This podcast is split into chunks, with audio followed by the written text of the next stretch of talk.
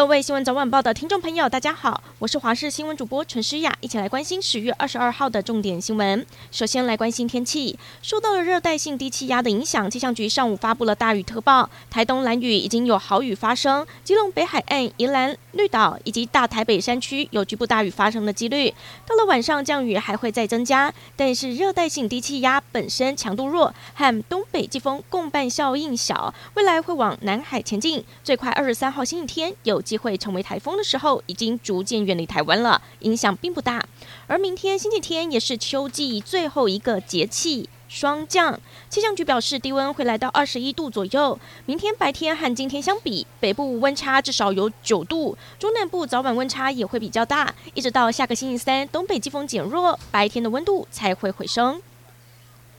明天就是二十四节气当中的霜降，也就是秋天最后一个节气了，代表冬天就要到了。紧接着霜降之后就是立冬，也是冬季进补的最佳时机。中药行老板就表示，年轻女生一入冬就手脚冰冷的话，可以用当归、川穹、黄芪等等补血补气的药材来炖汤，作为食补之用。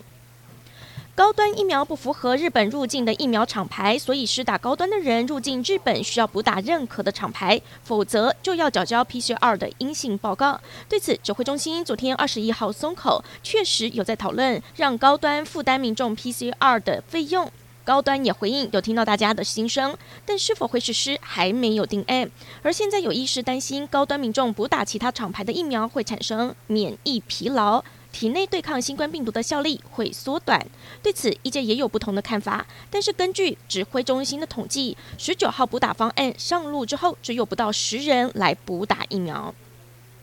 选战日渐白热化，候选人抢跟母鸡，大咖同台撞声势。曾经刮起寒流的高雄市前市长韩国瑜也复出复选。今天北中南遭套逃，参加台中市议员、台北市议会议长竞选总部成立大会，再赶回台南帮谢龙介来复选。明天星期天还要再回到台北为国民党市议员来站台，所到之处韩粉追逐。第五十七届金钟奖是首度将电视综艺与戏剧分开举办，颁奖典礼分别在十月二十一号和二十二号举办。戏剧类颁奖典礼今天晚间七点在国父纪念馆登场，星光大道率先在五点登场了。视帝视后奖落谁家受到关注。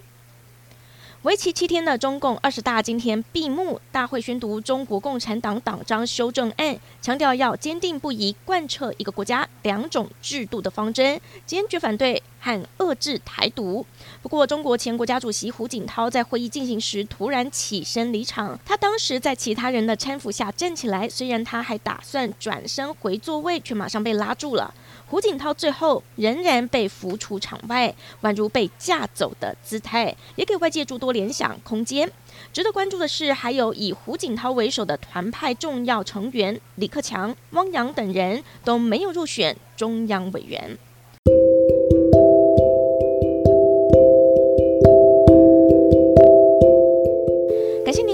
的焦点新闻，我们再会。